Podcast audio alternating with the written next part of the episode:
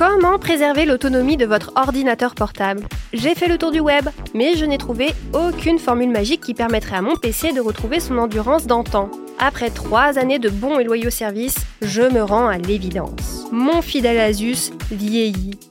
À défaut de pouvoir ressusciter son autonomie, j'ai mis en place quelques astuces qui me permettront d'optimiser ce qui lui reste de capacité de charge. Objectif, lui offrir encore quelques belles années aussi loin que possible d'une prise secteur.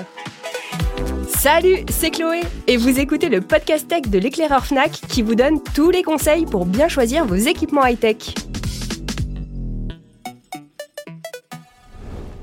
À l'époque, je me souviens avoir consacré à mon PC un certain budget. C'était pas un foudre de guerre, certes, mais je pouvais au moins tenir 5 heures en autonomie. Aujourd'hui, il me lâche au bout de 2 heures et demie. C'est franchement ennuyeux, mais en réalité, c'est tout à fait normal. Les batteries lithium ne sont pas faites pour durer dans le temps. Tout dépend des constructeurs, mais on estime qu'avant de rendre l'âme, une batterie de PC portable peut gérer en moyenne 500 cycles de charge et de décharge. C'est parfois un peu moins, parfois beaucoup plus.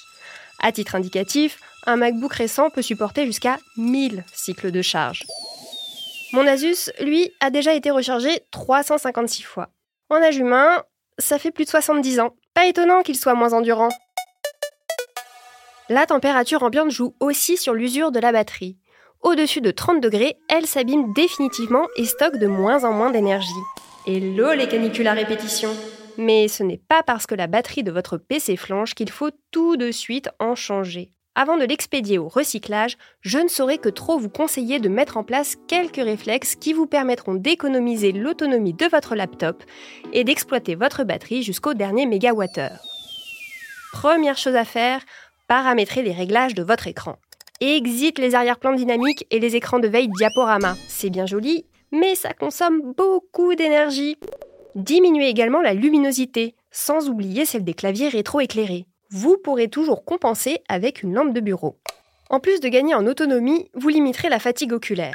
Et croyez-moi, je sais de quoi je parle. Je passe plus de 7 heures par jour devant mon PC. Deuxième étape, on se retrousse les manches et on bidouille les paramètres d'économie d'énergie du système. Par défaut, les systèmes d'exploitation actuels planifient l'extinction de l'écran et la mise en veille du PC après un certain temps d'inactivité. C'est une très bonne chose, à condition que ça ne vous gêne pas dans votre utilisation. Par exemple, si j'écoutais Windows, il faudrait laisser mon écran s'éteindre au bout de 3 minutes. Autant dire que je passerai la moitié de mes journées à le déverrouiller. Je préfère donc augmenter légèrement ce délai et passer à 5 minutes. Ça me permet de trouver un bon équilibre entre économie d'énergie et confort d'utilisation. Si vous souhaitez pousser l'économiseur d'énergie dans ses retranchements, je vous encourage aussi à activer le mode hibernation plutôt que le mode veille standard. Pour résumer, c'est un mode de veille prolongé qui garde en mémoire l'état actuel du PC avant de le mettre hors tension. En clair, lorsque vous sortez votre ordinateur de son hibernation, vous retrouvez votre bureau exactement comme vous l'avez laissé. Fenêtre et applications ouvertes. Justement, en parlant d'applications. Un petit tour dans le gestionnaire des tâches et vous vous apercevrez sûrement qu'elles sont bien plus nombreuses à tourner qu'il n'y en a d'ouvertes sur le bureau. Peut-être même y verrez-vous des logiciels que vous n'avez jamais exécutés. Le problème, c'est que même si ces programmes ne vous gênent pas directement, ils fonctionnent en tâche de fond et siphonnent votre batterie. Le pire étant qu'ils se relancent automatiquement à chaque démarrage du PC. Vous vous croyez coincé? Eh bien, rendez-vous dans les paramètres d'application du système et désactivez tout simplement les programmes qui se lancent au démarrage et s'exécutent en arrière-plan.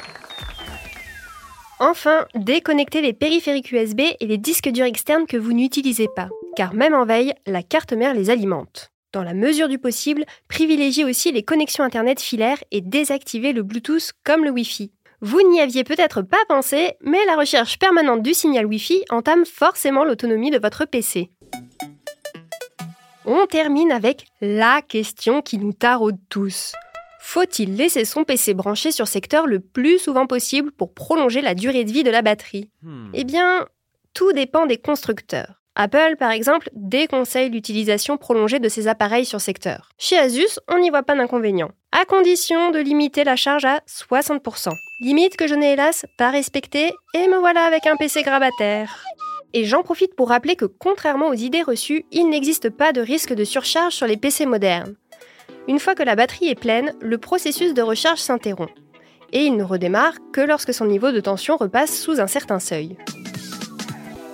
Vous l'aurez compris, l'usure de la batterie est un phénomène normal et irréversible. À défaut de pouvoir raviver l'endurance de votre PC portable, vous pouvez optimiser ce qui lui reste de jus. Oh, j'ai une pêche, j'ai une pêche, les gars Trois points à retenir. Baisser la luminosité de l'écran, régler correctement les paramètres de mise en veille du PC et désactiver les applications qui tournent inutilement en tâche de fond. N'oubliez pas non plus qu'une batterie dure en moyenne 2 à 3 ans. Si rien n'y fait malgré toutes ces solutions, c'est peut-être qu'il est temps de la remplacer. Sur ce, je vous laisse tester mes différentes astuces et si vous en avez une qui marche à tous les coups, laissez-la en commentaire. Le podcast tech de l'éclaireur Fnac, c'est déjà fini pour aujourd'hui, mais je vous dis à très vite pour un nouvel épisode.